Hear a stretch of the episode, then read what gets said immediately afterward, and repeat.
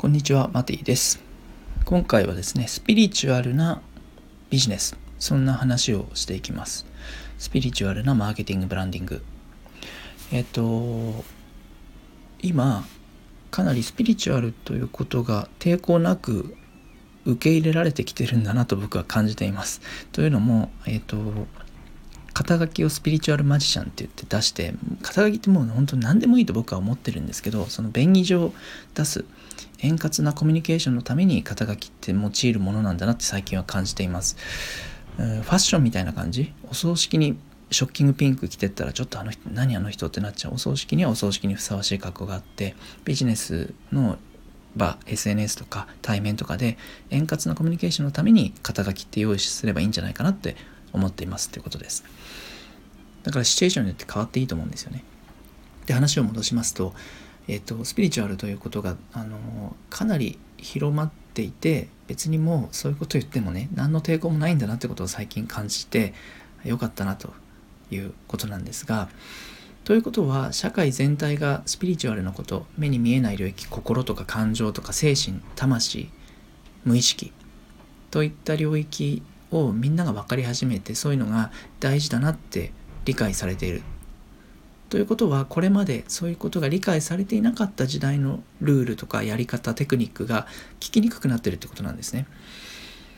でやっぱり分かりやすいのがマーケティングとか言葉とか人を動かすってことだと思うんです。従来はパワーを使ったり権力を使ったりポジションを使ったり高いところから下の人を動かしたり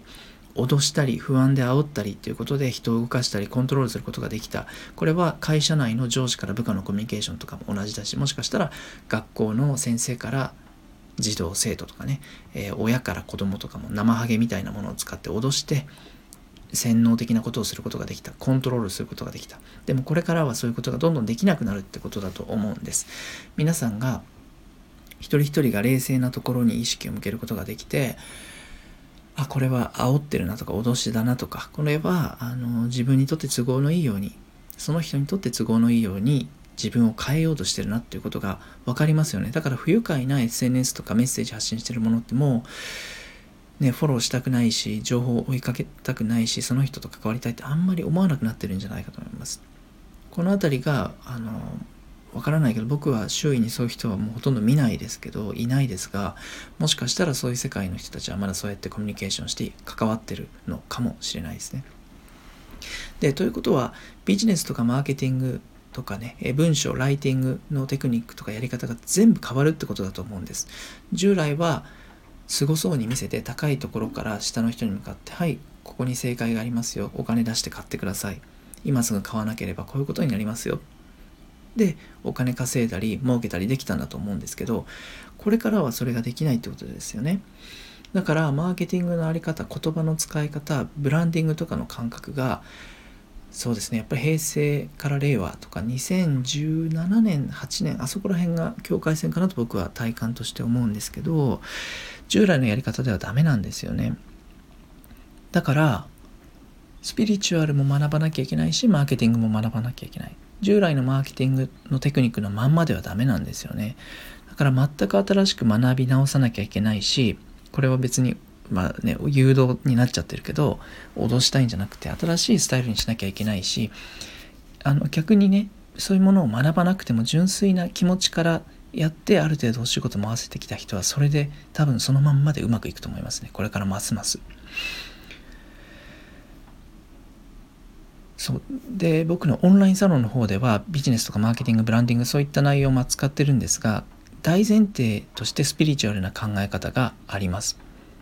これがないとダメなんですよねこれからの時代。従来のマーケティングブランディングコミュニケーションのテクニック人を動かすテクニックでは機能しない。お金もそうですねお金の考え方働き方モチベーションとか自分を動かす方法もそうだし人に動いてもらう方法もそうだし働き方も全部が変わってくる。日常のプライベートのコミュニケーションもそうだしなので、えっ、と、オンラインサロンの方ではスピリチュアルの部屋とビジネスの部屋どっちも用意していてどっちも学べるようになってます。スピリチュアルだけ学びたい方はスピリチュアルだけで OK ですしビジネスとか企業とかマーケティングそういうものもやっていきたい。ブランディングもしていきたい。そういう人はお金もしっかり自分で生み出したい。そういう人のためにも、えビジネスのお部屋があるんですけどビジネスの方にご参加いただいた方はスピリチュアルも学べるようになってますこのやっぱりね見えない領域と見える領域精神と物質お金未満の領域からお金どちらもが調和しないとうまく回っていかないそういう時代になってきてると思いますので両方をテーマにして扱ってお伝えしています。